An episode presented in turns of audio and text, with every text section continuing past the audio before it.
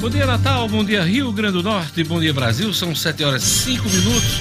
Jornal 96 está conversando hoje, quarta-feira, dia 24 de fevereiro de 2021. A gente inicia essa edição do Jornal 96 informando que o Supremo Tribunal Federal formou maioria para permitir que estados e municípios comprem vacina caso o governo federal descumpra o plano nacional ou caso a programação não seja suficiente.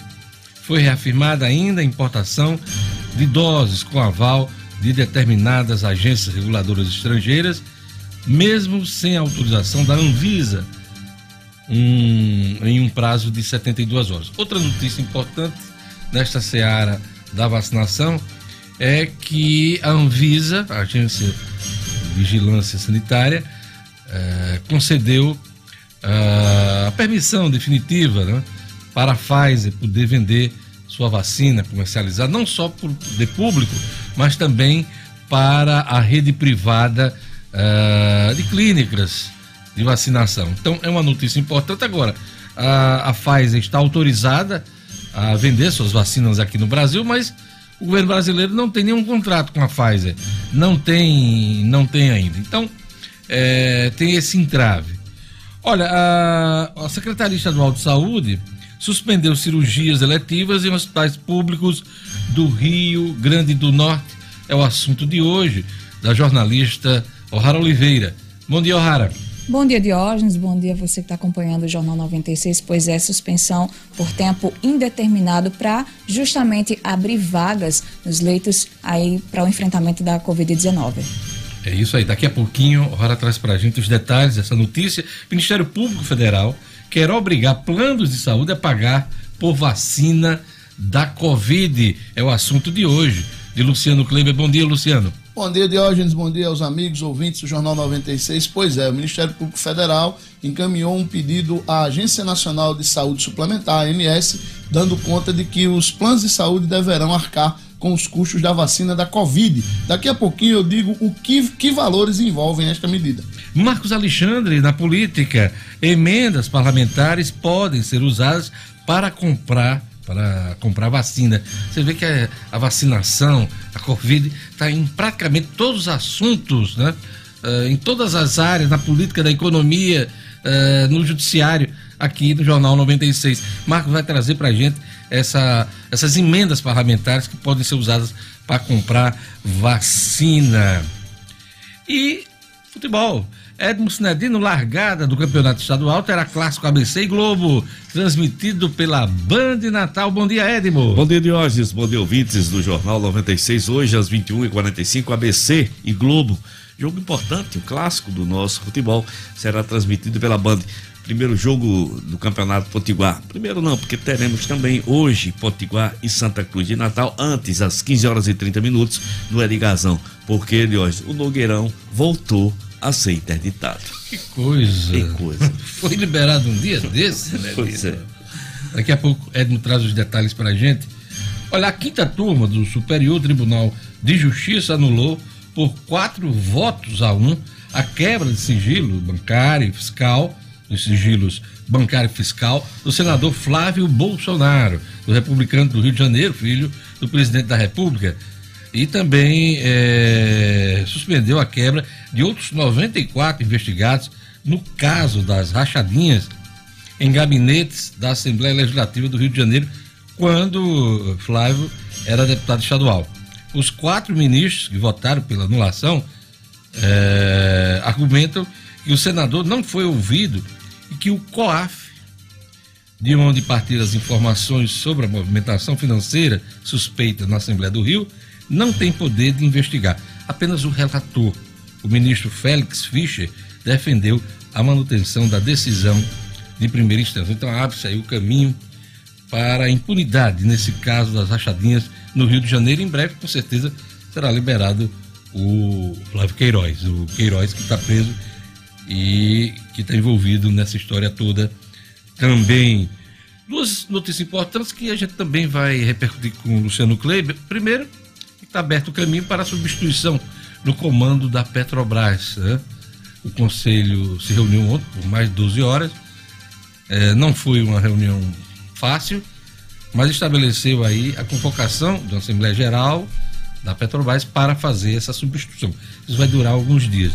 E também a entrega de uma medida provisória que abre aí a possibilidade de privatização da Eletrobras. Não é nada diferente do que já foi apresentado eh, por Temer lá em 2016, ainda em 2019, já no governo do Bolsonaro, mas essa medida provisória é quase um, sei lá, um recado o mercado depois dessa turbulência toda da Petrobras. Então daqui a pouquinho a gente vai tratar desse assunto aqui também no Jornal 96. Quem quiser participar, usa o WhatsApp da 96 FM. Bom dia, Lugo Dias. Bom dia para você, Diógenes. Bom dia a todos os colegas de bancada, a todos os ouvintes da 96. Participem mandando sua mensagem. 99210 9696. 99210 9696, Diógenes. Olha, hoje é dia 24 de fevereiro, dia da promulgação da primeira Constituição Republicana ah, de 1891 e hoje é dia da conquista do voto feminino no Brasil. Também é dia de São Sérgio. Sabe que tem esse, esse santo não? São Sérgio. Esse santo, deixa eu ver que dia dele é. Da Espanha. São Sérgio. Então, dia 24 de fevereiro. Queria mandar um abraço especial para a empresária Fernanda Albuquerque, que faz aniversário hoje, e um abraço para a nutricionista Luana Lopes, que também faz aniversário hoje, tá bom? E vamos a mais destaques da edição de hoje do Jornal 96.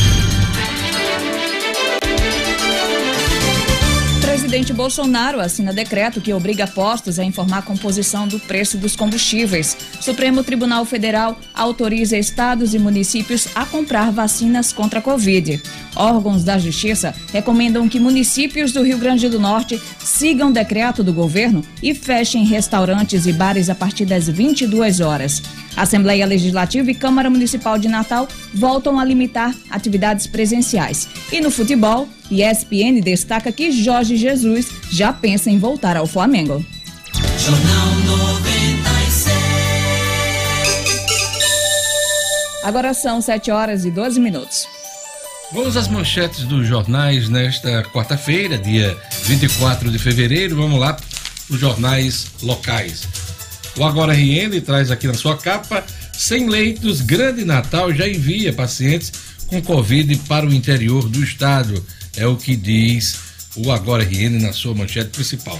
Vamos aqui para a Tribuna do Norte, Tribuna na sua manchete, vamos lá. Mostrar aqui a capa da Tribuna do Norte. Tribuna diz aqui: estados poderão comprar vacinas aos laboratórios. Muito interessante essa decisão Supremo Tribunal Federal, bastante comemorada pelos governadores e também pela governadora do Rio Grande do Norte, Fátima Bezerra. É, o Supremo Tribunal Federal decidiu uma, permitir a compra de vacinas contra a Covid por estados e municípios. No RN, a governadora Fátima comemorou a decisão e disse que não vai perder tempo. Pelo menos 22 governadores devem buscar compra direta com laboratórios. Aumento de casos gera mudança no funcionamento de órgãos no Rio Grande do Norte.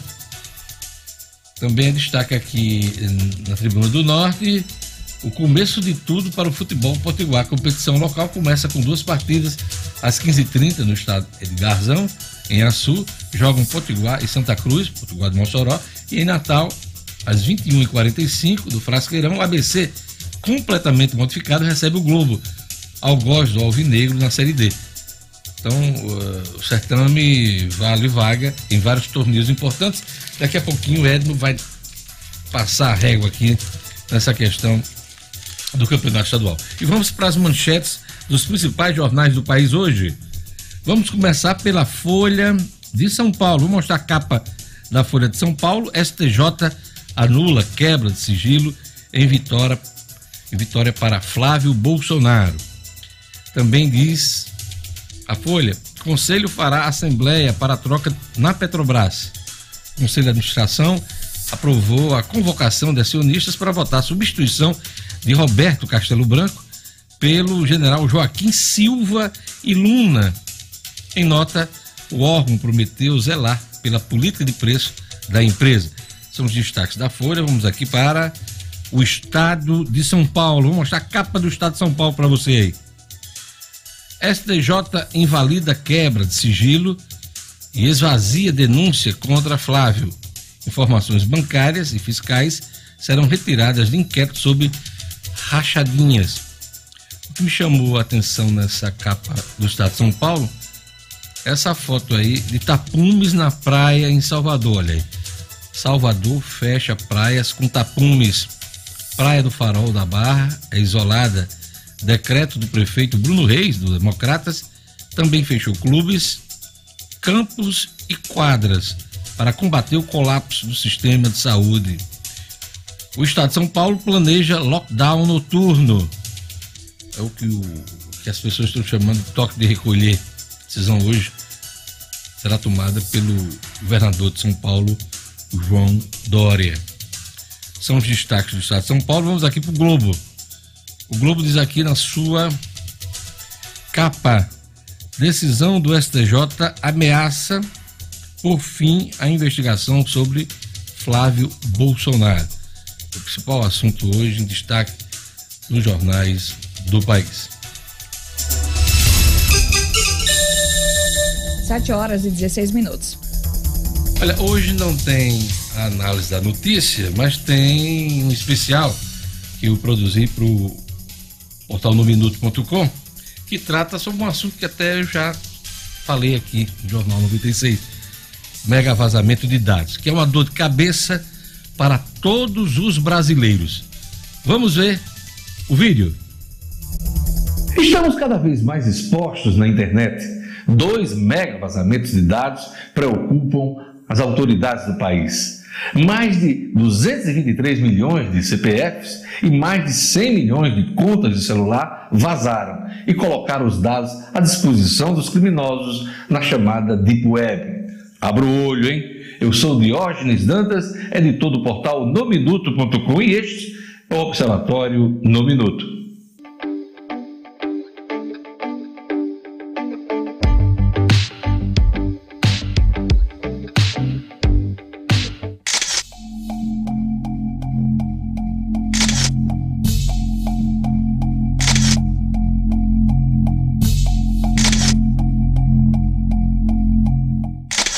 Deve ter notado o aumento de mensagens suspeitas via e-mails ou contatos e textos no smartphone.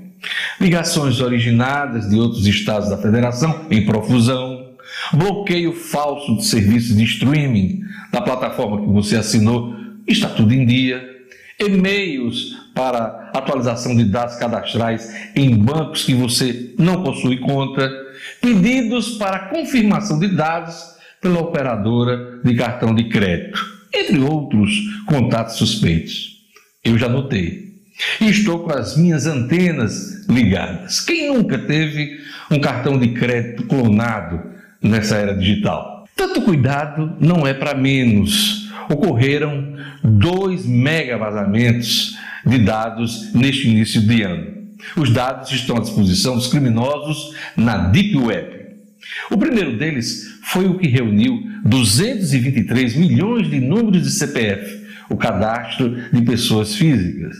Além dos dados pessoais, nome, sexo e data de nascimento, este mega vazamento de dados expôs endereços, fotos de rosto, escolaridade, benefícios do INSS e programas sociais, renda, score de crédito, declaração de imposto de renda e participação em empresas, os CNPJs. Portanto, muita coisa vazou. Tem um detalhe importante nessa história: o número de CPFs vazados, 223 milhões, supera a população brasileira, estimada em 212 milhões de habitantes. Então é provável que pelo menos dados básicos de cada cidadão estejam disponíveis e que entre eles estejam dados de pessoas que já faleceram. Um outro mega vazamento identificado expôs mais de 100 milhões de contas de celular. Além dos números de celular, foram expostos dados sobre o tempo de ligações e informações pessoais de clientes das operadoras. Todo esse manancial de dados está disponível para compras na Deep Web. Um pacote de dados de até 100 pessoas físicas ou jurídicas pode sair por cerca de 50 dólares ou 275 reais a preço de hoje. A oferta pode render a um único cybercriminoso algo em torno de 80 milhões de reais. O crime compensa na internet, não é mesmo? O que fazer? Nós temos a Lei Geral de Proteção de Dados, recentemente criada, que prevê um plano de contingência, mas ninguém tem ideia do que pode ser este plano. As autoridades estão batendo cabeça e ninguém assume a responsabilidade pelos vazamentos. E isso é bastante compreensível, porque os responsáveis estão sujeitos a multas pesadas, ainda que elas só comecem a valer em agosto. Individualmente, existe pouco a fazer para se prevenir de fraudes depois dos vazamentos. O Banco Central tem um serviço gratuito chamado Registrato, em que você pode consultar relatórios do Pix, empréstimos, financiamentos e contas em outros bancos. É bom estar de olho nas suas movimentações financeiras. Se você já tinha esse cuidado, redobre a atenção. Evite, em qualquer hipótese, fornecer informações pessoais por telefone ou comunicadores instantâneos como o WhatsApp, o Telegram, sem saber exatamente para qual finalidade. Assim como não preencher esse tipo de dado em páginas desconhecidas ou que chegam por links em conversas e posts. Faça BO. O consumidor que tiver suspeita também deve registrar boletim de ocorrência e reclamações nas agências reguladoras, porque com maior índice de queixas e registros é possível iniciar investigações e até ações de prevenção de fraudes.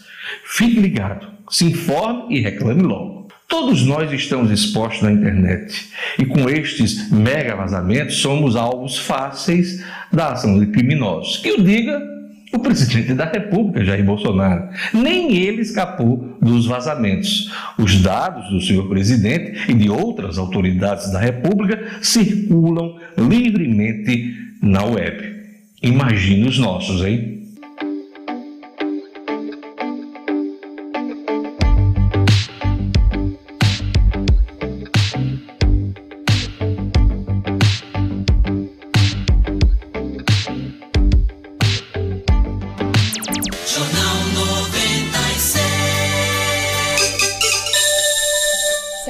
E 22 minutos. Pois é, você pode acompanhar os vídeos. Todo dia tem novidade no nosso canal no YouTube. Vai lá, se inscreve, aciona o sininho para novos vídeos.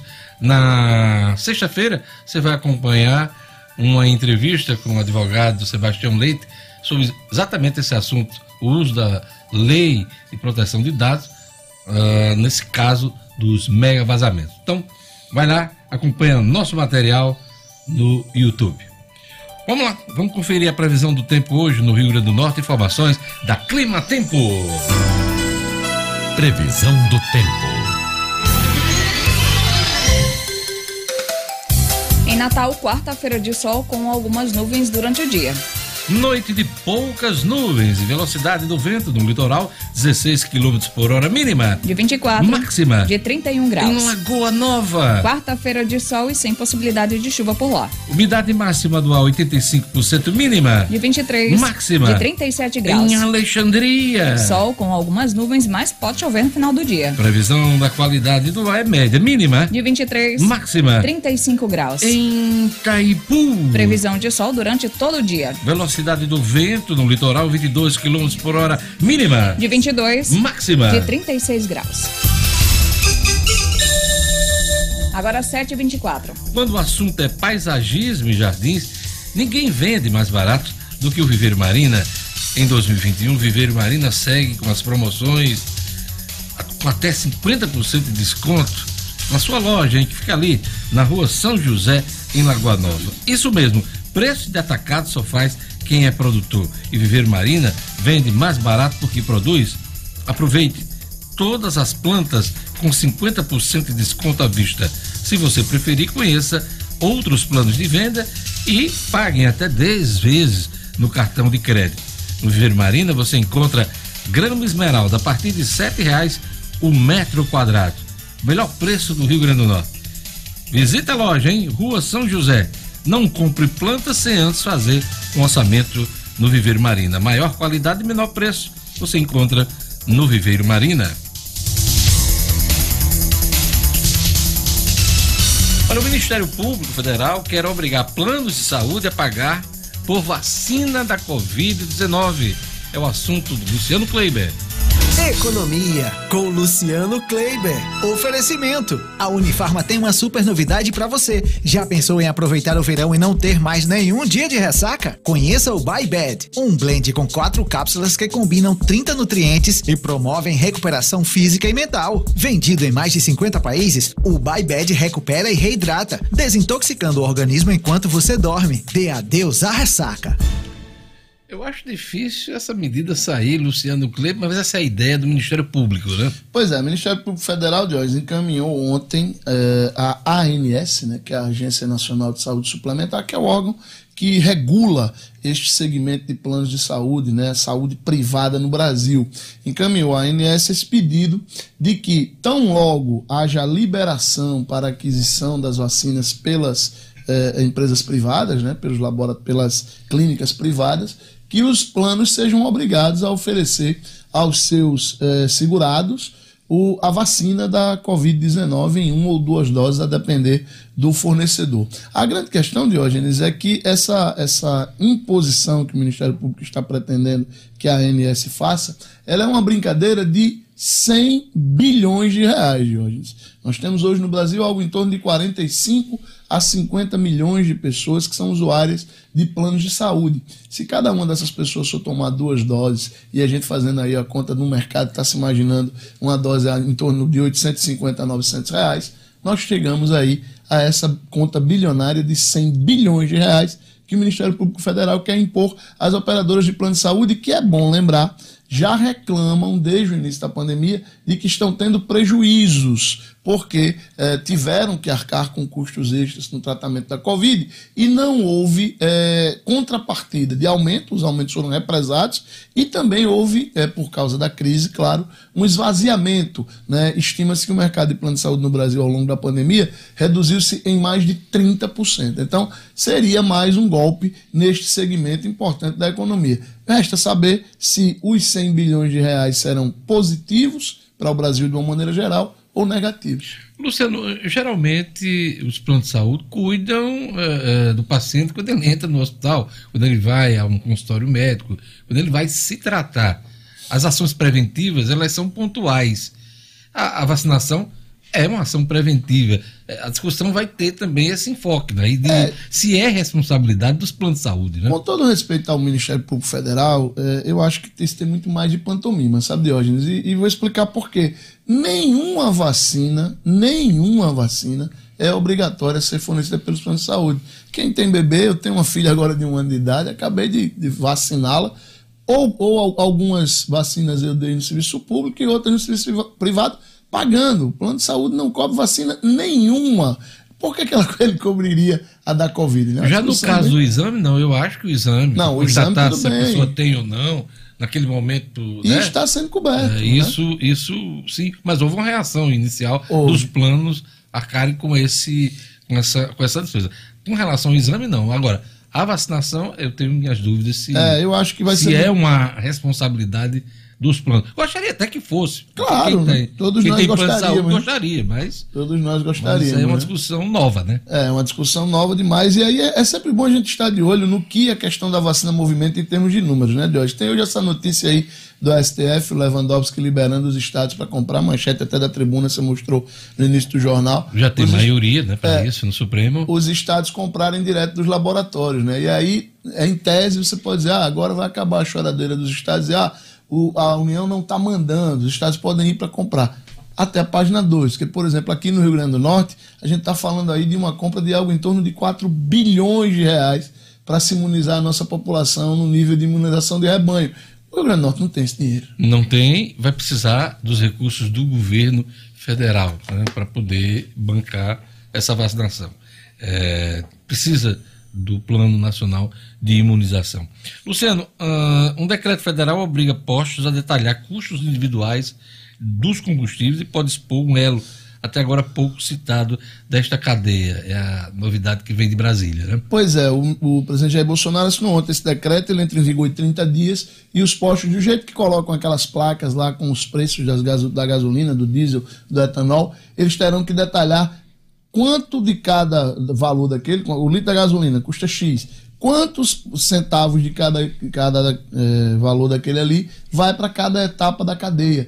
E aí o que eu estou dizendo que vai expor um elo até agora pouco explorado são as distribuidoras, Diógenes né, que são é, exatamente a ponte entre a refinaria e os postos. E o presidente Jair Bolsonaro ontem citou diretamente as distribuidoras, porque elas têm sido pouco é, debatidas, é um elo pouco debatido nessa cadeia. É a distribuidora que traz esse combustível para os postos e é ela quem dita qual é o percentual de desconto que ela vai dar para o posto, se o posto tem ou não a bandeira dela, qual o prazo que ela vai dar para aquele posto pagar aquela gasolina, a depender do cadastro que ele tem. E aí, entre revenda e distribuidora, em média, o preço do combustível, no caso da gasolina, é, ele se eleva aí entre 12% e 15%. Então, esse detalhamento agora sendo exposto é, deverá é, clarear a mente de nós consumidores. Esse detalhamento vem na nota que a pessoa vai receber? Vai estar tá vai na... tá numa placa. Uma placa no... É o que Isso é custo para os Custo para os postos também, ainda tem mais isso. Os postos terão esse custo extra.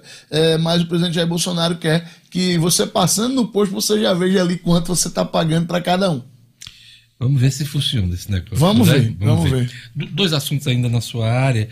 É, um é que, em reunião tensa de mais de 12 horas, o, o Conselho de Administração da Petrobras ah, aprovou a convocação da Assembleia Extraordinária que vai é, permitir a substituição de Roberto Campos, é, aliás, Roberto Castelo Branco, pelo general Joaquim Silvio Luna, no comando da Petrobras. Né?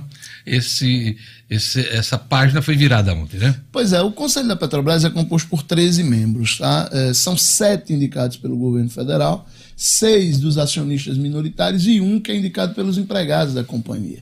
É, é óbvio, o governo tem maioria, ele, ele faria exatamente o que o, que o, o presidente Jair Bolsonaro determinou. Mas, como você disse, não foi uma reunião muito tranquila. Basta lembrar aí o tempo que ela durou, né? Foi quase 12 horas de reunião e ficou combinado aí a, a, o agendamento dessa Assembleia. Eles têm até 30 dias para marcá-la e na Assembleia aí sim deverá ser dada posse ao novo presidente da estatal. Até lá, Roberto Castelo Branco continua, continua como presidente, presidente da, Petrobras. Até o dia 20 de de março. De fato e de direito. Até o dia 20 de março, que é o dia que encerra o mandato dele, pelo menos até 25, 20 de março. Né? É, a outra notícia que tem a ver com a Petrobras, para dar uma satisfação ao mercado, o presidente da República foi ao Congresso Nacional levar uma medida provisória para privatizar a Eletrobras. Estão uh, dizendo que é o mais do mesmo, né? É, você lembrou aí no início do jornal de hoje. É exatamente a mesma proposta que já havia sido enviada por, por Temer, pelo próprio Bolsonaro. E aí o ministro Paulo Guedes ontem fez uma jogada muito mais para dar um recado, como você disse, ao mercado. Ele fez questão de ir ao Congresso para levar essa medida. E é mais ou menos um recado dizendo assim: olha, a nossa agenda liberal está viva. Mas é difícil você acreditar numa agenda liberal de um governo que faz a intervenção tão, é, de forma tão brutal como fez na Petrobras nos últimos dias o presidente Jair Bolsonaro. O, o posto Ipiranga continua liberal ou, foi estatizado? É, o é, posto Ipiranga foi é, estatizado? O, o, posto Ipiranga parece que está caminhando para se estatizar, Diógenes, e ele está esperneando contra isso. Ele que é keynesiano, ele gosta de dizer muito, né? Que é keynesiano. Leu três vezes no, no original. É, pois é, ele gosta muito dele, ele se orgulha muito dessa característica, mas na prática essas características estão indo por ralo abaixo. É isso aí. A coluna de Luciano Kleber é um oferecimento da Unifarma. Unifarma que está crescendo, está indo para todo o Nordeste, já são mais de 800 lojas e olha aí, tem uma bem pertinho de você com preço baixo de verdade. Obrigado, Luciano, até amanhã. Vamos aqui para o nosso ouvinte. Aquela mensagem do nosso ouvinte Lugo Dias, WhatsApp. Pelo WhatsApp da 96, Diógenes. Um abraço aqui para Lécio Medeiros. Lécio Medeiros está na redinha. Um abraço para Lili Souza, Marta, Raíssa e João Henrique. Alusão também aqui a todos acompanhando o Jornal 96 no seu café da manhã, Elisiane e Luiz Xavier, lá no Nova República. Pois é, vamos aqui a turma do YouTube, o Oliveira. Pois é, Diógenes, aqui um abraço para o André Freire, né? Escuta também o Fábio Santos, está dizendo que o, o, like dele foi o primeiro de hoje. O Carlos Bacelar, a Ivanilde Garcia, Tropical Tecnologia, Peneiras Peteca, Fábio Santos, falei, né? Edilson Góes, Espaço Gourmet, Bento Egídio da Silva, o Auri Dantas, sempre na escuta também, o Alexandre Mousalas, a Gorete Silva, o Raimundo Freire, é, o Bento Egídio também, o Elton Bernardo. Uma galerona aqui na escuta, viu? Pois é, o Raimundo Freire e o Elton Bernardo estão perguntando pro Gerlando. Gerlando foi fazer um exame, uma consulta médica e não participa hoje. O Elton Bernardo chegou a dizer assim: cadê Gerlando? Saiu junto com o Carol Com Carol Conká. Tava morrendo de rir aqui. Do BB21, né? Do Big Brother 21. Saiu com a maior rejeição da história do programa, quase 100%. Quase 100%. O outro já tinha sido 98, 98 e uns quebrados, Tá 98,7%. ótimo. Em termos de rejeição, tá muito bom esse BB, BB, 99,1%. É muita coisa. BBB 21. É isso Diógenes. Diga lá, diga lá. O nosso amigo motorista por aplicativo Patati está nos informando aqui que está tudo parado na Ponte Velha, engarrafamento Hum. grande batendo na área de lazer do Que Paratis. coisa. O que foi? Não, acidente? Acidente de carro? Não nos passou o que, que foi, mas está parado, tudo parado na Ponte Velha. Vamos apurar, vamos entrar em contato com a STTU para a gente saber detalhes sobre esse mega engarrafamento na ponte Newton. Não, na Ponte Igapó. Aliás, na Ponte ponte Igapó, a outra A Ponte Velha, né? A ponte velha, chamada Ponte Velha. Vamos aqui ao futebol largada. Largada do estadual terá clássico ABC e Globo, transmitido pela Band Natal. As informações com Edmo Cinedino. Esportes com Edmo Cinedino. Vamos lá, Cinedino. Pois é, Diógenes, o ABC totalmente modificado. Dificilmente alguém sabe qual o time que o Silvio Criciúma, treinador novo, também vai colocar em campo hoje às 21 horas e 45 minutos. Eu acho que do, do time do ABC o torcedor eh, só vai ver as mesmas caras do Vinícius Leandro, se começar jogando, do Valderrama no meio-campo e do atacante Alisson. O Alisson. O restante da equipe é quase todo. Tem também a volta do goleiro Wellington, né? Que depois de alguns anos fora, está de volta ao ABC Futebol Clube, volta a ser titular da equipe. E hoje, nosso campeonato potiguar começa. Tem um jogo às 15 horas e 30 minutos é, no estádio Edgazão, onde o Santa Cruz de Natal vai enfrentar o Potiguar de Mossoró. Esse jogo estava marcado para o Nogueirão, que estava liberado, mas houve nova interdição. eh, vai ser preciso uma vistoria do Corpo de Bombeiros da Polícia Militar para que o Nogueirão eh, fala assim em acessibilidade. Aí eu me pergunto, acessibilidade se você não tem público no estádio, se o campo de jogo está bom, se os vestiários estão bons, se o acesso ao árbitro, aos jogadores está tudo ok.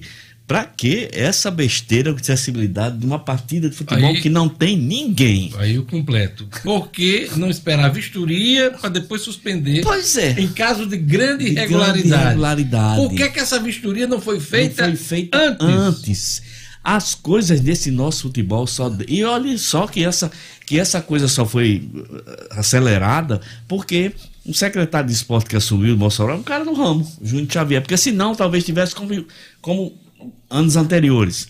Então, houve essa mudança. Lá vai o Potiguar de Mossoró ter que jogar em Açu às 15 horas e 30 minutos. Quer dizer, é um campeonato para ninguém ver. É jogo para ninguém ver mesmo. Para ninguém nem tomar conhecimento. Começou mal. Começou, começou muito, mal, Diógenes. Muito mal, não é? Bom, às 21 horas e 30 e 30 minutos, Diógenes, no São 40, estádio. é, 21 e 45. 45. 21 e No estádio. É o jogo da TV, 21 e 45. No estádio Frasqueirão, o ABC enfrenta o Globo. O Globo, eh, todo mundo já sabe, equipe jovem, comandada por Renatinho Potiguar, foi responsável por tirar o ABC da Série D do brasileiro no ano, nesse ano, né? E, e, logicamente, é um jogo que cerca de, de muitos cuidados a equipe alvinegra, porque o Globo tem mantido a sua base, tem revelado bons valores, o técnico Renatinho Potiguar vem fazendo um ótimo trabalho. É jogar um peso muito grande em cima do Globo. O Globo é, teve que derrotar o ABC para continuar também, né? Tirou. Não é, não é isso? Para permanecer? Claro. E outra coisa. Ou, é ou ele, aniversário. ou ele tirava o ABC ou saía ele. Aí, O árbitro dessa Esse também partida. não desce mais, não. É. Né? O árbitro, o árbitro dessa partida Ele será. tá tentando subir para a Série C. Lá. O árbitro dessa partida será o Leonilson Fernandes Trigueiro, filho, assistente Francisco de Assis da Hora e Reinaldo de Souza Moura. Então, 21 e 45 com transmissão da Band ABC e Globo Abertura. Né, pelo menos na transmissão do Campeonato Potiguar, a gente vai poder assistir Cara- essa partida, fazer uma análise do time do O cara ABC. digital tá dizendo assim: Dione, esse jogo do ABC 945, o cara tá no bar. ele só pode assistir 15, 15 minutos, minutos. e vai embora. Vai embora. É verdade, bem lembrado. Eu acho que sim. Bem lembrado. Eu acho não, certeza. No caso, aqui chega mais cedo, às 8 horas, tô até umas 9 e meia. É, quando, é- quando tiver 15 minutos no primeiro tempo, você corre pra casa pra ver o resto do jogo. Um abraço, Carlos. Como eu Digital Placa. É isso mesmo, 10, é 22 horas, segundo década. É, agora, essa história de interditar o, o Nogueirão, o problema de acessibilidade de arquibancada é mais equivalente a você interditar um campo futebol porque a, a pista de atletismo tá com buraco. Pois é. Né? Isso é um absurdo. Já- Isso é um Você não absurdo. tem torcida. É, eu no momento sem- não tem torcida. Aí eu me lembro, aí eu me lembro de um jogo, de um jogo do- da Série D, o Floresta contra o tal do Samas lá do Maranhão, que o estádio só tinha aqueles ah, aqueles murão, sabe? Sim. Do interior, cercado E- e liberado. Liberado para um estádio daquele. Aí o o, O cabo chutava a bola, batia no bucho de uma vaca, aí tinha que pegar lá com no. árvores é ao se batesse num chifre num todo, né? Ah, é, aí é Aí complicado. tem que trocar a bola. Rapaz, é certas coisas que a gente chifre, não entende. É, é de você ouriça logo. Ele ficou Aí é mais complicado. Mais alguma coisa sobre a estreia do campeonato estadual? Não, de olha, só que amanhã, né, o campeonato, a, a primeira rodada se completa. Nós vamos ter Palmeiras e Açu e América e Fosse Luz. Palmeiras e Açu no Frasqueirão, 15 horas. América Açu, América e Fosse Luz às 15 horas na Arena das Dunas. Jogos no mesmo horário. É isso aí. Vamos para um rápido intervalo. Daqui a pouquinho, Marcos Alexandre tem o Estúdio Cidadão com Raro Oliveira, futebol com Edmo Cidadino. A gente volta já já. No segundo tempo do Jornal 96. Thank you.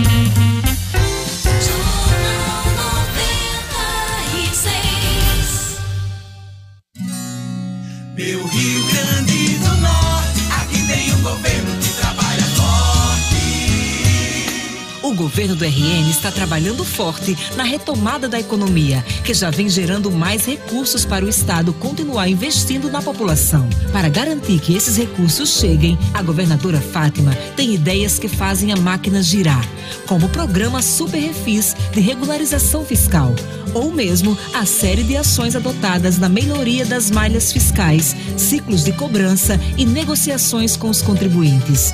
O resultado é um saldo positivo para o nosso estado, com aumento de 1,6% na arrecadação em relação ao ano passado, que dá cerca de um milhão a mais para investir em áreas essenciais como a saúde.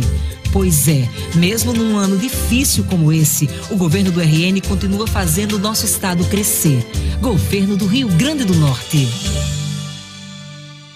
O Grupo Dunas conta com a credibilidade e confiança de mais de 30 anos no mercado de automóveis em Natal. Conquiste seu Kia, Peugeot ou Citroën com um atendimento diferenciado e uma equipe especializada de um grupo reconhecido pela qualidade dos serviços. Fale conosco pelo WhatsApp 988023742 ou acesse nosso site grupodunas.com.br para saber mais.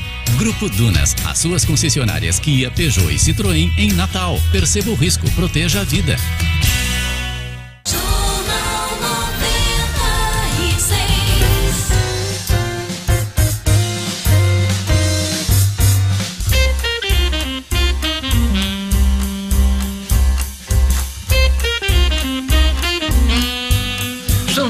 Com o Jornal 96. Emendas parlamentares podem ser usadas para comprar vacinas. É o que traz pra gente hoje. Marcos Alexandre. É fato. Com Marcos Alexandre. Oferecimento. As melhores estratégias para o seu negócio é o que você encontra na Compass Consultoria Empresarial. Dispondo de total apoio em planejamento, marketing, recursos humanos, finanças e processos. Acesse compassestratégia.com.br. Faça sua empresa crescer com a Compass. Marcos Alexandre, essas emendas são em Brasília, né? Na votação do Orçamento Geral da União. Exato, Diógenes. Bom dia a você, bom dia aos amigos ouvintes do Jornal 96. É uma discussão que agora vai ganhar, deve ganhar muito corpo, né, com a decisão ontem do STF, permitindo aí que estados e municípios possam adquirir as vacinas, suas próprias vacinas, né, e entregar aí para, para as, as populações aí, tanto dos, dos estados quanto das prefeituras. Ah, Diógenes, ah, ah, e na própria comissão mista de orçamento, que ainda está discutindo e votando o orçamento deste ano, né, ainda falta aí um mês, a previsão é de que daqui a um mês esse orçamento seja votado, né, é possível que essa, essa movimentação aí é, se avolume né, para que sejam apresentadas as emendas nesse sentido de aquisição das vacinas que são tão necessárias nesse momento. O governo, a gente vê o governo federal aí patinando nessa questão, não fez o contrato, por exemplo, com a Pfizer, que já tem até registro definitivo, né? Então, é possível aí que os estados e municípios entrem de vez nessa discussão. É, o, o deputado Rafael Mota, aqui do Rio Grande do Norte, por exemplo, já fez essa sugestão à, à presidente da Comissão Mista de Orçamento, para que seja possível os parlamentares apresentarem suas emendas direcionando recursos para a compra dessas vacinas. Então, é, é- é uma nova possibilidade que se abre para essa questão tão importante no momento, que é a ampliação da vacinação da população. Pois é, Marcos, desde o início dessa crise sanitária, a gente acompanha uma falta de coordenação por parte do Ministério da Saúde, os estados e municípios. Cada um querendo uma coisa e a população querendo apenas uma coisa, se vacinar. Né? A gente vê aí pelas filas que a gente tem acompanhado em todo o país. É, o nosso querido Luciano Kleber estava lembrando que, apesar dessa decisão do STF, os estados e municípios vão depender ainda muito da verba federal, porque, tirando São Paulo, algum outro estado mais organizado do ponto de vista financeiro, todos os estados precisam de dinheiro federal, dinheiro do orçamento geral da União. Exato, é o, que- é o que deveria acontecer, né, Jorge? O governo federal liderar totalmente né, esse processo aí de, de aquisição e distribuição de vacinas. Mas o que, que está ocorrendo na prática? O governo federal tateando nessa questão, é, várias cidades importantes já suspendendo, algumas já suspenderam sua vacinação por falta de doses, não tem mais estoque. Né? Então, é, é, isso aí não vem funcionando na prática. Alguma coisa está chegando Algum- nos próximos É. dias, né? Nós temos aí ah, ah, informações que a Coronavac volta a ser distribuída e também chegou um lote da, de Oxford, né? da Índia, também essa semana. Agora chegamos numa situação, esdrúxula, de ter a aprovação definitiva, né? o registro definitivo da Pfizer e não ter qualquer contrato da Pfizer ainda eh, no Brasil. Uma negociação, Marcos Alexandre, que já dura 10 meses. Pois é. É, o governo diverge, né, não concorda aí com algumas cláusulas contratuais apresentadas pelo laboratório, pela Pfizer, é, e isso vem travando essa discussão, é, Jorge. É, é uma pena porque a gente quer ver isso com celeridade, né? Essa, Aliás, essa esse vacinação se ampliando. que é a questão da responsabilização em caso de algum problema com a vacina, na aplicação da vacina, já deveria ter sido superada há muito tempo, como foram superados problemas com a Coronavac e também com a vacina de Oxford, que tem a preferência aí eh, do governo federal. Então, quer dizer, eh, esses entraves já deveriam ter sido eh, superados para que a gente tivesse mais vacinas à disposição da população, Marcos. Exatamente, essa é uma questão urgente, ninguém né, nem discute né? isso mais, né, mas na, na prática a gente vê ah, ah, alguns entraves como, como esse aí, Jorge. E, e- e nesse lado aí da possibilidade dos estados e municípios adquirirem, tem estado já saindo na frente. O Rio Grande do Sul, a Assembleia Legislativa do Rio Grande do Sul já aprovou por unanimidade a, a possibilidade do, do, do governo lá, o governo ga- gaúcho, comprar suas vacinas. Aprovou essa, eh, uma reforma na- lá no orçamento. Mas tem dinheiro? O Rio Grande do Sul está é, quebrado. é. né? Tá quebrado. Essa é uma outra questão. Já vem de alguns anos aí quebrado. né? Essa é, essa é uma outra questão. Mas aí, Jorge, nesse momento é, a vacina passa a ser prioridade sobre Claro. tudo, né? Claro que, que tem as obrigações, gastos em educação, em saúde. Quebra mais um pouquinho, gastos. mas não tem problema. Tem que comprar vacina. Tem que né? comprar vacina, porque o momento exige que a população seja vacinada. E só para a gente encerrar um, um último, um último ponto sobre esse assunto, né, a governadora Fátima Bezerra ontem, assim que saiu essa, essa notícia da decisão do STF, ela disse que o governo também vai se esforçar, o governo aqui do Rio Grande do Norte vai se esforçar, não vai perder tempo, palavras dela, para ah, se mobilizar e, e adquirir também essas vacinas. Aí entra aquela questão que você disse, vai ter dinheiro, não vai ter dinheiro, aí É. cenas dos próximos capítulos. É bom que ela esclareça essa questão, que é uma questão extremamente importante, Marcos. Olha, a, a Assembleia Legislativa e a Câmara Municipal de Natal ah, restringiram ah, o acesso e também o funcionamento das atividades nas duas casas, Marcos Alexandre. É, é, dentro aí desse processo né, de, de aumento do número de casos, de, de internações, a Assembleia Legislativa aqui do Rio Grande do Norte e, e a Câmara Municipal de Natal resolveram aí limitar um pouco mais o acesso e a movimentação às atividades presenciais. Na próxima semana, por exemplo, a Assembleia Legislativa só vai ter sessões com a participação em plenário do presidente Ezequiel Ferreira. Né? Os demais deputados participarão de forma virtual das sessões.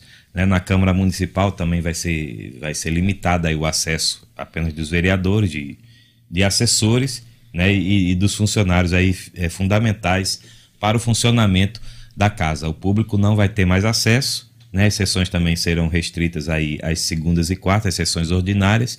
Então, Jorge, são medidas aí que, que, que indicam também, né? São mais um indicativo de, do quadro, o quadro que, que piorou muito nos últimos dias e que merece realmente cuidado. São, são medidas aí salutares. Tem que se resguardar mais, tem que ficar um pouco mais em casa, sair, claro, para as necessidades, trabalhar, que é importante, suas atividades, mas as pessoas precisam entender que a gente está no momento de recrudescimento dos casos de Covid e no momento de novas cepas. E temos essa vacinação, mas essa vacinação também ainda não está provada que vai nos proteger dessas novas variantes que estão se apresentando em todo o país. Então, há um, um aumento em todos os estados, não é só em Manaus, não é só ali é, no Ceará, não é no Santa Catarina, não, é em todo o país você vê casos aí do aumento de Covid, Marcos Alexandre, né? então é preciso ter cuidado. Exatamente, Jorge. Cuidado, a, acima de tudo, muita, muita prevenção, né? atendimento, obediência às medidas de segurança, né? uso de máscaras, distanciamento social, álcool, álcool gel, higienização. Tudo isso é muito importante e, claro, é, é não se aglomerar. Né? Realmente é, evitar aí contato com muitas pessoas. É isso aí. A coluna do Marcos Alexandre, um oferecimento da Compass Consultoria Empresarial. Inovação e estratégia de mercado você encontra na Compass Consultoria Empresarial. Faça sua empresa crescer com a Compass. É fato, Diógenes. Obrigado, Marcos. Até amanhã com as notícias da política. Até amanhã. Um grande abraço. 7 horas e 52 minutos. Olha, uh, você ainda é daqueles empresários que prioriza sua relação financeira com os bancos tradicionais? Priorize quem te valoriza. E vamos juntos construir em nosso estado uma cultura cooperativista na qual o resultado da economia fica aqui em nossa comunidade. Quando você pensar num parceiro financeiro, nas suas atividades bancárias, pense se cobre e faça parte do sistema cooperativo financeiro que mais cresce na Grande Natal. Procure um gerente do Cicobi, anote o número 4009 3232. 4009 3232. Cicobi, faça parte. Vamos lá, aquele alô pro nosso ouvinte, a turma do WhatsApp. Lugo Dias. Grande abraço aqui, Diógenes, pro Gutenberg, que mora na cidade de Lagoa Nova. Cidade de Lagoa Nova, que é o seridó, hum, né, do nosso estado. Muito bacana ali pertinho de Currais Novos, fica na Serra é bom demais, clima ameno. Gosto muito de Lagoa Nova. Minha família tem, tem residência lá. Muito bacana quando eu vou visitá-los, hein? Grande abraço, então, além do Gutenberg, seu pai, seu Francisco Paiva. Alô também para Pauliane de São José de Mipibu e Juarez, no Pajussara, com toda a sua família acompanhando o Jornal 96. A Lúcia, a Adriana, o Adriano e o Tiago. E a turma do YouTube O'Hara Oliveira. Aqui um abraço para Ana Carla Souza na escuta, Wallace Paulino, muita gente comentando essa decisão aí, essa decisão não, essa especulação aí em relação à compra de vacinas pelos planos de saúde, né? É, um abraço aqui para o Raimundo Freire, a Marilane Silva, o Bento Egídio, o Alexandre Mousalas, o Carlos Digital Placa, né? O José Evaldo, o Carlos Henrique, o Fernando Nóbrega, é, Fernando Nóbrega falei também, né? Aqui já. O Biratã Martins, o Andrei Feitosa, o Agripino Júnior, o Raimundo Freire, um fulano de tal aqui também, né? Ninguém sabe quem é, mas fulano de tal, um abraço para você também. fulano de tal é, é, é igual a o cabeludo. Cuca beludo. É. Eu queria mandar um abraço para Danube Maia, minha querida Danube Maia, e também para o Túlio José. Túlio José. Olha, eu vou agora, a gente vai falar da. da. da. da. da do Estudo Cidadão. Vamos chamar. O'Hara, Secretaria Estadual de Saúde, suspende cirurgias eletivas em hospitais públicos do Rio Grande do Norte por conta desse momento que a gente está vivendo na pandemia. O'Hara Oliveira. Estúdio Cidadão, com O'Hara Oliveira. O'Hara. Pois é, Diógenes, informação que interessa muita gente que está com cirurgia agendada. A Secretaria Estadual de Saúde Pública, né, a CESAP, publicou ontem uma portaria suspendendo aí de forma temporária, mas sem especificar uma data de retorno das cirurgias eletivas realizadas em todas as unidades de saúde aqui do Rio Grande do Norte, como você falou aí, devido ao crescimento do número de casos da Covid-19.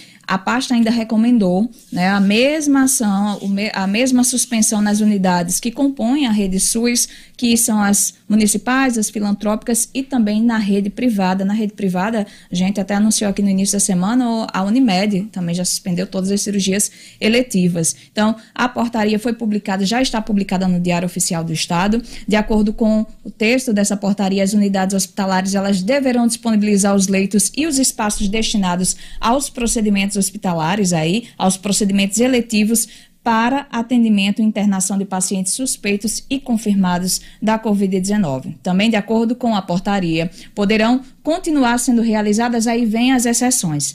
Quais são as cirurgias que podem continuar sendo realizadas as eletivas? As cirurgias vasculares, as ortopédicas, as cirurgias via demanda judicial, né, aquele cumprimento das liminares, e também aquelas a, cujo adiamento aí possa agravar de forma significativa as condições de saúde do paciente. Então, nesse sentido, segundo o texto, as unidades elas devem estabelecer medidas de gestão que possam garantir a segurança para a realização dessas cirurgias eletivas que já estão autorizadas. Então, a portaria recomenda a suspensão também de todas as atividades presenciais, ambulatoriais, aí laboratoriais e de apoio diagnóstico que não comprometam o cuidado aí continuado de pacientes justamente para evitar aglomeração nas unidades aí é, cirúrgicas, né, nos hospitais. Diógenes, e em relação a essa, essa suspensão aí, atende aí uma recomendação feita pelo Comitê Científico do Estado aos gestores na semana passada, né? O Estado,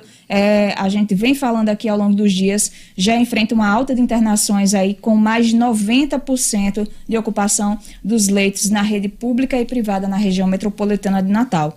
E em relação, Diógenes, a, a ainda uma informação extra sobre essa pandemia, né? Todos os municípios do Rio Grande do Norte, segundo órgãos aí, recomendações aí do Ministério Público Estadual, do Ministério Público Federal e do Ministério Público do Trabalho, uma recomendação conjunta desses órgãos aí é observam que todos os municípios do Rio Grande do Norte devem cumprir o decreto publicado pelo governo do estado no final da semana passada aí, com, né, com todas aquelas recomendações de fechamento de estabelecimentos, horários previstos, né, as três instituições orientaram que os municípios se abstenham de praticar quaisquer atos, inclusive edição de normas que possam flexibilizar as medidas restritivas estabelecidas pelo governo do estado. Então, acaba aí que os municípios ficam amparados por essa recomendação dos três órgãos eh, da Justiça, né, Ministério Público Estadual, Federal e do Trabalho, em relação ao cumprimento dessa, desse decreto do governo do estado. Você vai trazer os números da Covid do Rio Grande do Norte daqui Sim. a pouco, mas antes eu vou falar no Brasil.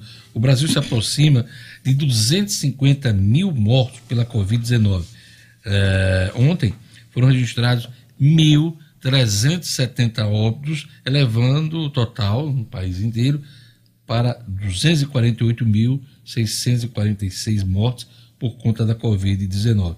A média móvel em uma semana está acima de mil mortes há 34 dias, há mais de um mês, o maior período desde o início da pandemia. Vamos aos números aqui no Rio Grande do Norte, O'Hara Oliveira. Pois é, segundo o boletim divulgado, né, o mais recente, divulgado ontem aí pela Secretaria Estadual de Saúde Pública aqui do Rio Grande do Norte, o estado já perdeu 3.520 vidas para a Covid-19, né? O estado tem nesse período 161.279 pessoas casos aí confirmados da doença, outros 689 óbitos ainda seguem sob investigação. Em relação ao boletim da última segunda-feira, foram registradas 22 mortes, sendo quatro nas últimas últimas 24 horas, é o que aponta o boletim divulgado ontem, sendo duas mortes registradas em Mossoró e duas em Parnamirim. O número de casos confirmados subiu para 527. É isso aí. Obrigado, O'Hara, pelas informações. Vamos acompanhar eh, o, eh, esse momento da pandemia aqui no Rio Grande do Norte. Obrigado. Agora são 8 horas em ponto. Olha, você se sente seguro no seu condomínio? Hoje já é realidade em todo o Brasil a portaria remota, trazendo mais segurança, redução de custos e passivos trabalhistas. A UTS, a UTS Tecnologia e Segurança oferece projetos personalizados com acesso por QR Code, leitores de tag, biométricos e faciais, além do aplicativo que deixa você com o domínio na palma da mão. A UTS agora conta com um novo serviço de detecção de intrusos, onde evita a entrada de humanos pela garagem do condomínio. Não contrata qualquer portaria remota, conheça as tecnologias da UTS. Não perca tempo e fale hoje mesmo com a UTS através do telefone WhatsApp 996649221. 996649221. Vamos voltar, chamar o Edmo Sinedino para a gente tratar do futebol aqui. A SPN destaca que Jorge Jesus é, pode voltar para o Flamengo. Vamos lá, Edmo, começar com esse assunto. É verdade, é vero? É verdade, Diógenes. Olha só. Jorge Jesus eh, foi para o Benfica, era. A pensamento era um super projeto de levar o Benfica, inclusive, às principais, a títulos nas principais competições da Europa. Mas a- a- aquela Liga dos Campeões. Champions League. O que aconteceu foi que logo na primeira fase, né, para esse, para o time do- da Grécia, o PAOK, que era treinado pelo Abel Ferreira, hoje no, no Palmeiras, desclassificou Jesus. No Campeonato Português de hoje, Jesus, o time de Jesus, o Benfica, está a 15 pontos de distância do primeiro colocado esporte. A situação do time, até para classificação para torneios inferiores, está meio difícil. Portanto, apesar da multa milionária, fala-se que a diretoria do Benfica talvez até nem cobrasse essa multa rescisória se o, se o Jesus deixasse eh, o Benfica nesse momento. Com relação ao Flamengo, a diretoria, claro, despista, porque está em final de campeonato, todo mundo falando, dando apoio ao Rogério Senna, que é o atual treinador, não poderia ser diferente. Falou-se que o Atlético Mineiro fez uma tentativa de trazer Jesus, mas ele disse o seguinte: voltar ao Brasil só se for para o Flamengo. E como ele tem o apoio da imensa maioria da torcida do Flamengo, quem sabe aí, dependendo né, desse final de brasileiro, Jesus pode voltar a dirigir o Flamengo no ano, até é momento temporada. dessa discussão, né? Porque Não é, é, exatamente. o Flamengo ainda está para decidir esse Isso, campeonato. isso. Eu acho que essa coisa atrapalha a Cinedino. Sem dúvida que atrapalha, sem dúvida que incomoda. Essa coisa está diversa. Não foi ninguém do Internacional, não. Eu acho que isso é Ei, coisa- Lugo Dias. Não foi a turma do É. Internacional que inventou essa Engraçado, né? Para criar clima no Flamengo, Esse- não? Acredito que sim. Esse tipo de coisa, eu- apesar do, do noticiário da ESPN ser um noticiário que a gente tem que respeitar, que ele ouviu o Jorge Não, eu não Jesus. estou nem falando do É. veículo. Eu estou falando de quem lançou, Quem essa lançou história. essa história? Mas na, é na reta final quem foi atrás dessa história para lançar nesse momento. Então, é. realmente fica numa situação difícil. O treinador é, se incomoda, é claro. Se eu fosse treinador. Que Jesus vai voltar, muita gente acredita, né? Já de muito tempo, desde, os- desde o catecismo. Mas. Jesus não quer mais. precisava Não. desse momento. Eu não sei se o Jesus volta pro Flamengo, mas o outro não quer mais não voltar para esse mundo. É, não vamos- quer vir mais não. Vamos ter esperança. Vai, esperança. É. Vamos lá. Então, o Jorge Jesus está aí é, sendo ventilado para voltar para o Flamengo. Isso. Né? A, a, a, a coisa do Atlético Mineiro, hoje a gente não not- não noticiou aqui, mas é uma, uma notícia já veiculada, é que o Jorge Sampaoli eh, vai trabalhar na França, né?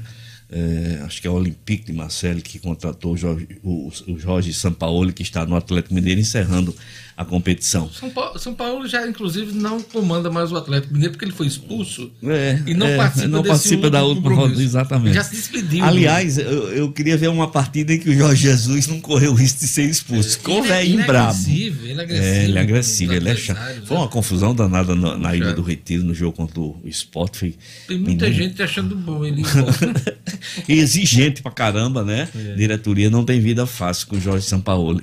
É. por isso que realmente ele tem que trabalhar em Já times. tem o nome do Atlético que vai substituir? Não, Diógenes, não, não tem o nome do Atlético. Tem o nome do Fluminense, que é o Roger Machado. O Atlético falou-se aí na, na tentativa do, do, do, do Jesus, né? Vamos, porque o Atlético quer montar um super time, tem um super projeto. E certamente deve trazer também um, um nome estrangeiro. É, já, né? já tem, já tem o Hulk lá, né? E outros jogadores. Fala né? assim no Roger Machado, voltar, que o Roger, é o Roger, o, o galego, que joga muita Situação bola. totalmente diferente da do Cruzeiro. Né? Total. Bota diferente isso. O Cruzeiro tá Mas, jun- não sei, juntando não sei como é que esses times, se eles ficam nivelados no campeonato estadual. É. Que é o grande internacional, o adversário do Atlético. Sempre tem aquela coisa da Mineiro. rivalidade, né, Diógenes? Mas a diferença hoje de nível dos jogadores do Atlético Mineiro para o do Cruzeiro é imensa. É, antes da gente falar do Abel Braga, É. um recado aqui do grupo Dunas, Hum. é a Peugeot Week, Semana Peugeot, que começou, está terminando hoje. Hoje é dia 24? É, exatamente, termina hoje, dia 24, e você pode conquistar seu carro zero com descontos especiais. Só na Dunas Peugeot você aproveita os benefícios da Peugeot Week. Quer ver aqui, para você fechar negócio? Tem o novo Peugeot 208 e o SUV Peugeot 2008 com até 7 mil reais de supervalorização do seu usado. Taxa zero, com recompra garantida 100% na tabela FIP e a primeira parcela para 120 dias.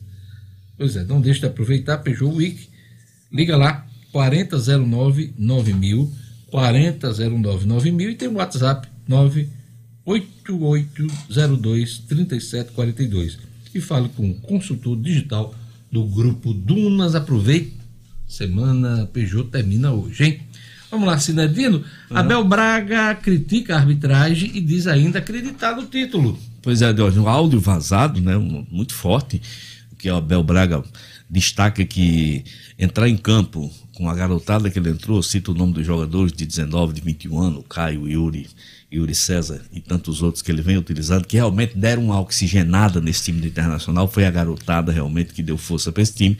O Abel Braga, além disso, é, entrar em campo com a meninada, competir com um time que vale milhões e milhões de dólares e ainda sofreu uma sacanagem do arbitragem, por isso que eu acho que ainda dá, por isso que ainda há alguma coisa de boa, boa no reserva para esse final do campeonato. Eu acredito, nós vamos tentar vencer o Corinthians e torcer ah, Isso esse o Abel título, dizendo, né? dizendo o áudio que foi vazado, que repercutiu muito nas redes sociais, Abel Braga falando que acredita, mas o mais forte desse, desse áudio é, a- é a crítica que ele faz ao árbitro Klaus, né? É, dizendo É, que ele fez uma sacanagem. A expulsão do Rodinei foi, foi polêmica. né? Polêmica. Polêmica. Interessante, Diógenes, é uma polêmica tão grande. Um, um, um quadro de, de árbitros internacionais, né? é, justifica a expulsão. Acha, diz que o árbitro está certo. Para mim, eh, os árbitros locais não concordam, os que estavam analisando as partidas de todas as redes de TV. E, logicamente, ninguém já é uma questão de, de- de- é, interpretação. corporativista, É, de é classe, corporativista, né? sem dúvida nenhuma. Exato. Foi o que eu escrevi. Isso é típico de, de corporativismo, sabe? Defender o Cláudio. Hum. Legítimo. Ninguém aqui está dizendo que não é legítimo né, classificar, é, porque é, sofre muito, sofre É. muitas críticas o tempo todo. Exatamente. Toda partida importante, toda decisão importante, a- as luzes se voltam para a arbitragem. Então, nesses momentos, é, Inclusive, não é uma coisa grave, né? Inclusive, tem na, circulando na, internet, e não, é, não é fake, vários jogos com esse mesmo Rafael Klaus apitando, lances idênticos em que ele aplicou em todos o cartão amarelo. E só nesse do Flamengo ele aplicou o cartão vermelho. Eu acho que foi uma jogada forte, mas não houve a intenção do jogador, Não do houve. Rodinei. Um cartão amarelo ali resolvia tudo. Sem dúvida. Mas a expulsão eu acho que foi, foi, Foi, foi, para mim foi injusto. foi justa, né?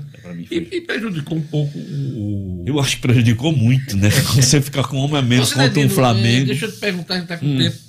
É, você aposta em quem aí? Nessa definição do campeonato De- de- brasileiro? sem dúvida que o Flamengo é favorito, né? O Flamengo é favorito porque tem o melhor Então, time. Você prefere o, o- Prefere não, você acha que o. Eu acredito que o o Flamengo, Flamengo tem mais chances, tem né? é, o Flamengo tem mais chances. O Internacional pode fazer a sua parte, mas o Flamengo depende só dele. O jogo é no Morumbi, mas não tem torcida, não tem empolgação do São Paulo. Pode até, sabe, num- numa semana especial São Paulo tá como precisando essa. do Isso. resultado. São Paulo está precisando do resultado. Tropeçou no jogo dessa semana, o penúltimo, né? exato. Precisa desse resultado para sonhar com a Libertadores, né? Na fase de grupos. Na fase de grupos, Ele depende só dele para entrar na fase de grupos. Se ele vencer, ele está na fase de grupos da Libertadores. Esse jogo é decisivo para o São Paulo. É. Mas é difícil você levantar a moral de um grupo que só tem levado pancada, né? Mas no futebol a gente sabe, né? O Internacional é um time que, eh, quando era líder do brasileiro. O, o Inter joga em São casa, Paulo. né? O Inter, o, São- o Inter joga em casa com o Mas Corinthians. você está falando de São Paulo. É, o São Diga. Paulo era um time que, quando estava na liderança, aqueles sete pontos, São Paulo ah, jogava um futebol, sabe? Inclusive deu no Flamengo, né? Inclusive passou pelo Flamengo brincando num jogão de bola. E a gente fica na expectativa de que esse São Paulo volte a campo domingo para a gente ter um grande jogo de futebol nessa. Domingo, não. Domingo, que amanhã. É Fala, amanhã. domingo, amanhã. Domingo é Copa do Brasil. Campeonato- amanhã. Campeonato Brasileiro. Todos os jogos amanhã, às 21 horas e 30 minutos, horário é, igual para todos. A Globo vai transmitir qual jogo? Pois é. Vai ser o Flamengo. pô. Do nosso Flamengo! O nosso Flamengo. Eu tava esquecendo. Faltou, faltou esse momento no jornal. É, é. Vamos lá, vamos seguir Pois é, aqui. vamos seguir, Iódio. Então é isso, vamos aguardar. E hoje estreia do Campeonato Estadual. Amanhã vai a gente vai trazer aqui os resultados Isso. dos dois primeiros jogos. Né? Exatamente. Vamos repetir os jogos. ABC e Globo às 21 horas e 45, transmissão da Band em Natal. Uhum. E às 15h30, mais cedo, lá em Açu, Potiguar de Mossoró e Santa Cruz de Natal. Na quinta-feira nós teremos América e Força e Luz e Palmeiras e Açu. Dois jogos aqui em Natal. O América na Arena das Dunas, com Força e Luz, 15 horas. E, ABC, e Palmeira com o Açu no São oito Frasqueirão. times, né, Oito, oito equipes O participando. Campeonato Estadual, né? Somente oito. Beleza, obrigado, Edmo. Vamos para a última notícia do nosso programa com O'Hara Oliveira. Diógenes, eu trago aqui informações do trânsito aqui da nossa capital, né? É, a gente deu a informação aqui que a ponte de Igapó, a ponte velha, estava extremamente engarrafada, o trânsito, o engarrafamento estava chegando ali no Panatis. E o que aconteceu, eu conversei aqui com o secretário de Segurança Pública aqui do nosso estado, o coronel Francisco Araújo, e ele informou que estava sim havendo uma operação da Polícia Militar. É, foram três foragidos foram capturados ali na comunidade do Mosquito. Eles já foram encaminhados à central de flagrantes. A STTU também já está no local, já encaminhou agentes para lá. Então o trânsito já começou a fluir, mas a orientação da STTU é que utilize a ponte Newton Navarro se puder. Também está um pouco engarrafada, mas está bem melhor do que a ponte de Gapó. E eu queria aproveitar esse finalzinho do programa para informar que o Enem tem hoje seu segundo dia de reaplicação de provas. Ontem teve redação, a redação ontem, inclusive, teve como tema a falta de empatia nas relações sociais. Interessante esse tema que tem a ver com o dia a dia da gente, né? Não só no mundo real, mas também digital. Muito bacana o tema do Enem. E hoje, nesse segundo dia de provas, é, nós temos as provas de, deixa eu ver aqui, prova de matemática, só coisazinha, né? Matemática, deixa eu ver, prova de matemática, o que mais? É, Ora, química, Se eu tava lascado. Física. física. Hoje, hoje seria o dia da minha agonia. Ave Maria, matemática, física. É isso aí. E, e o resultado do Enem, desse Enem, da reaplicação das provas, dia 29 de março. E assim a gente encerra o Jornal 96. Obrigado pela audiência. Amanhã estaremos de volta. Até lá. Fiquem no 96 FM. Um abraço a todos. Até amanhã.